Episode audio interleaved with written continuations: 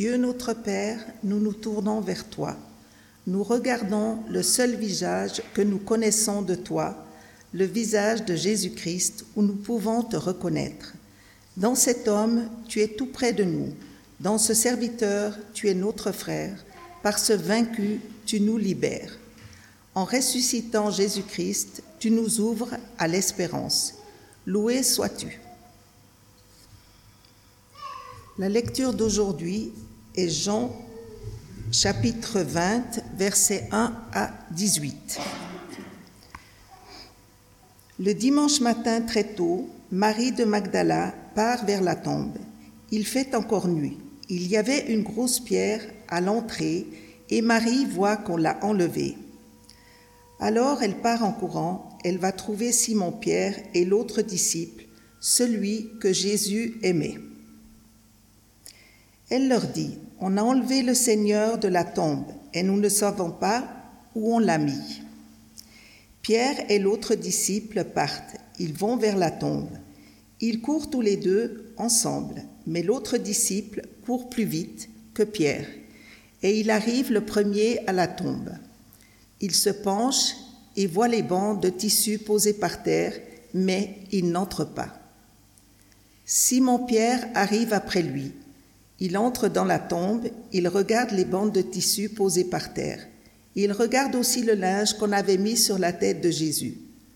Ce linge n'est pas posé avec les bandes de tissu, il est enroulé à part à un autre endroit.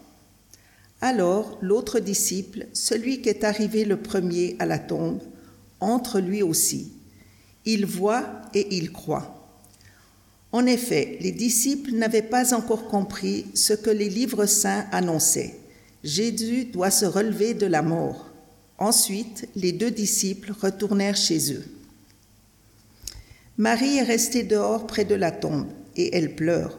En pleurant, elle se penche vers la tombe elle voit deux anges habillés avec des vêtements blancs. Ils sont assis à l'endroit où on avait mis le corps de Jésus, l'un à la place de la tête et l'autre à la place des pieds. Les anges demandent à Marie, Pourquoi est-ce que tu pleures? Elle leur répond, On a enlevé mon Seigneur et je ne sais pas où on l'a mis.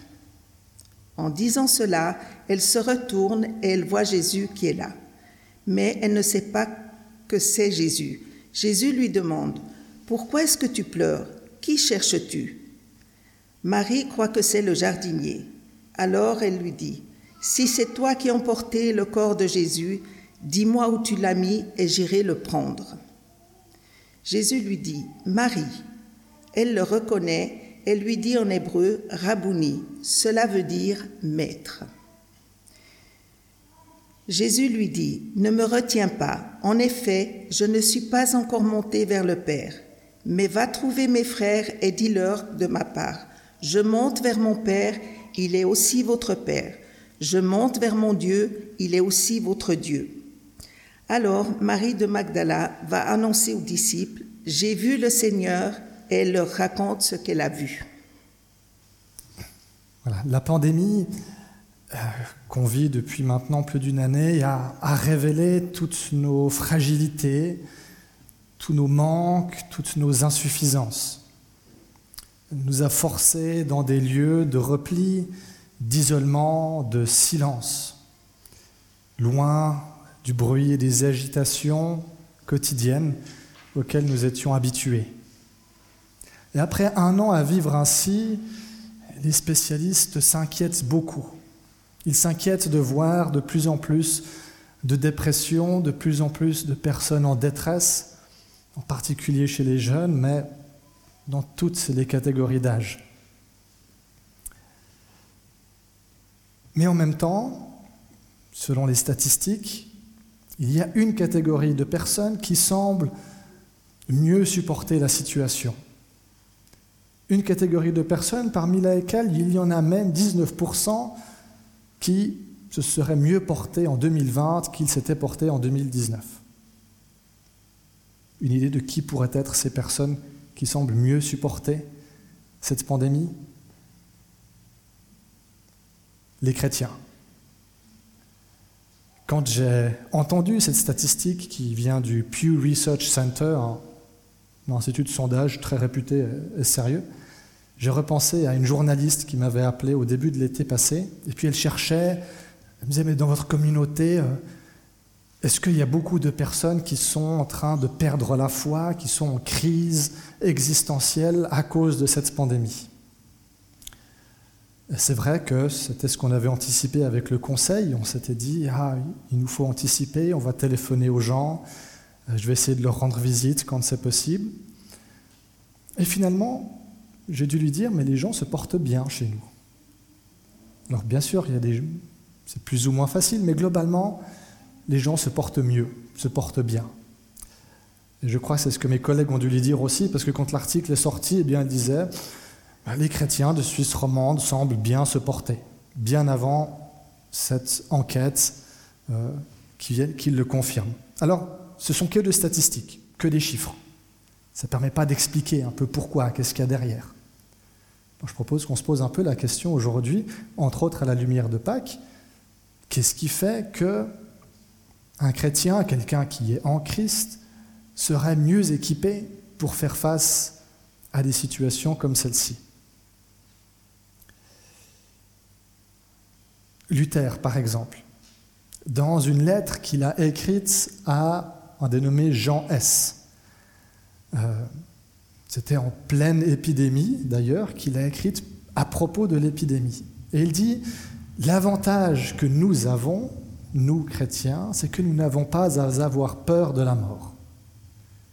Alors, ce n'est pas pour autant qu'on la désire, mais nous n'avons pas à en avoir peur. Et cette absence de peur de la mort, c'est justement dans l'événement de Pâques qu'il vient s'ancrer et se fonder. Pâques qui vient tout changer, qui vient nous changer et changer notre manière d'être au monde. Et ça de trois manières. Premièrement, Dieu nous rejoint là où nous sommes et tel que nous sommes. Dans l'événement de Pâques, Jésus vient à la rencontre de Marie de Magdala. C'est la toute première personne qu'il choisit de rencontrer. Et cette Marie de Magdala, on ne sait pas grand-chose à son sujet. On sait que c'était une femme, on sait qu'elle s'appelait Marie, on sait qu'elle venait de Magdala, tout ça c'était rien que dans son nom qu'on pouvait s'en douter. Il y a encore une chose que l'Évangile nous dit à son sujet, c'est qu'elle a été libérée de sept démons par Jésus. Et voilà que cette femme est là, en train de pleurer devant la tombe, complètement désespérée.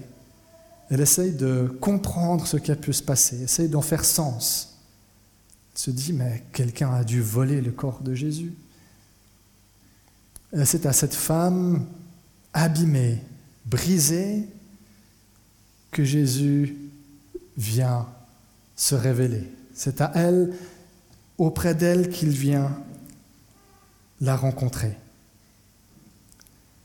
C'est facile pour nous de nous imaginer que Dieu préférerait, privilégierait des personnes belles, fortes, sérieuses, qui nous donnent le sentiment d'être très spirituelles, très capables, très intelligentes, Pourtant, la Bible ne cesse pas de nous montrer tout le contraire.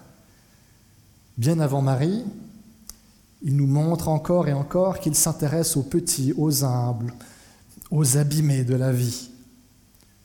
On a, on a David, le petit berger, qui devient roi. On a Moïse, le bègue, qui va affronter Pharaon et libérer un peuple entier d'esclavage.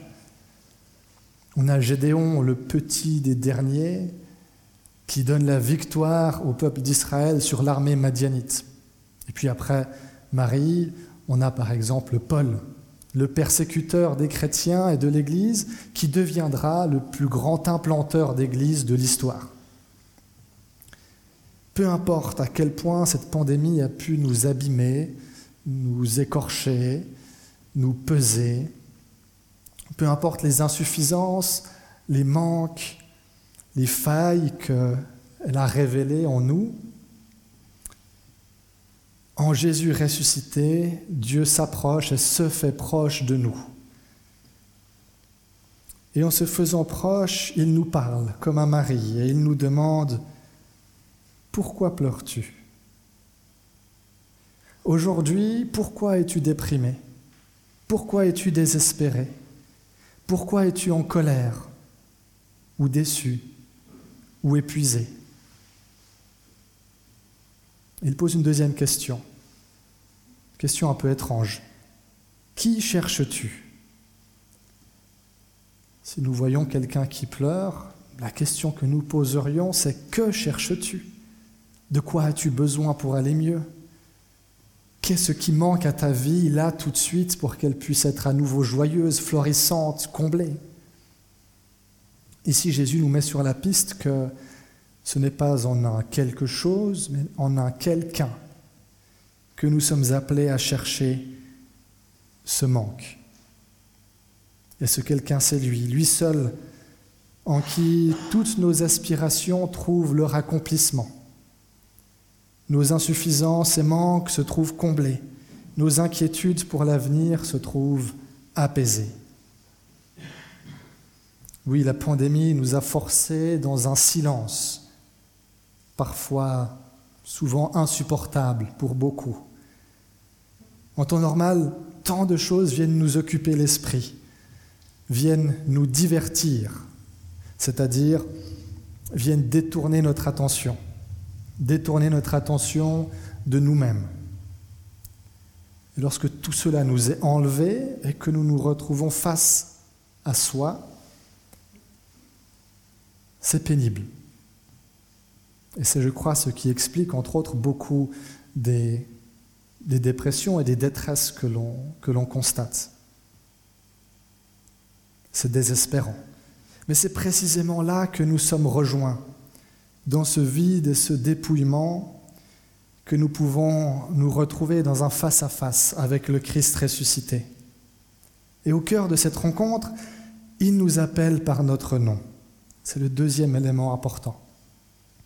C'est une chose de croire et de penser que Dieu se préoccupe et se soucie du cosmos en général. C'est aussi relativement facile d'imaginer et de croire que Dieu se préoccupe de la création, de, notre planète en général.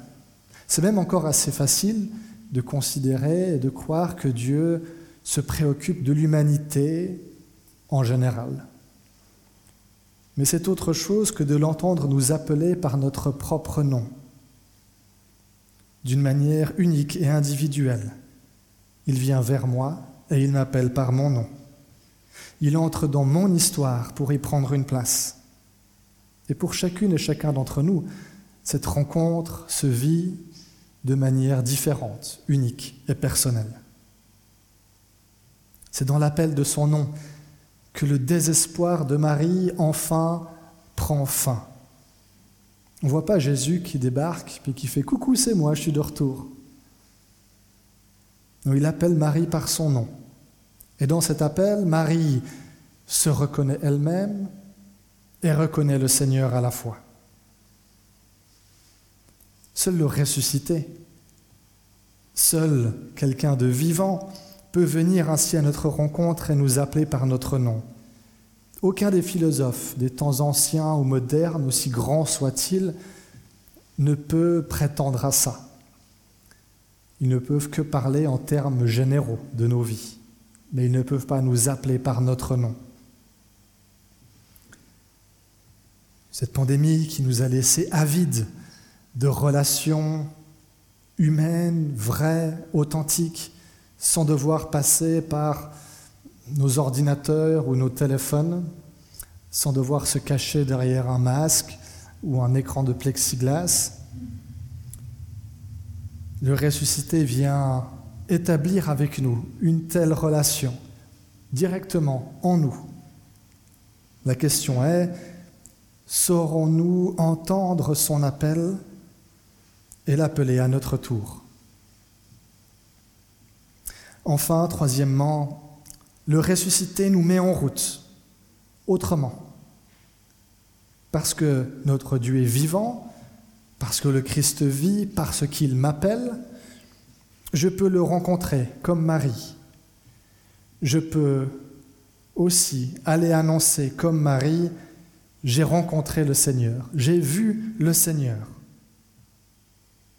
N'est pas appelé à débattre philosophiquement ou théologiquement de la nature ou de l'existence de Dieu, mais simplement à témoigner d'un vécu et d'une rencontre, d'une rencontre qu'il a relevée, qui lui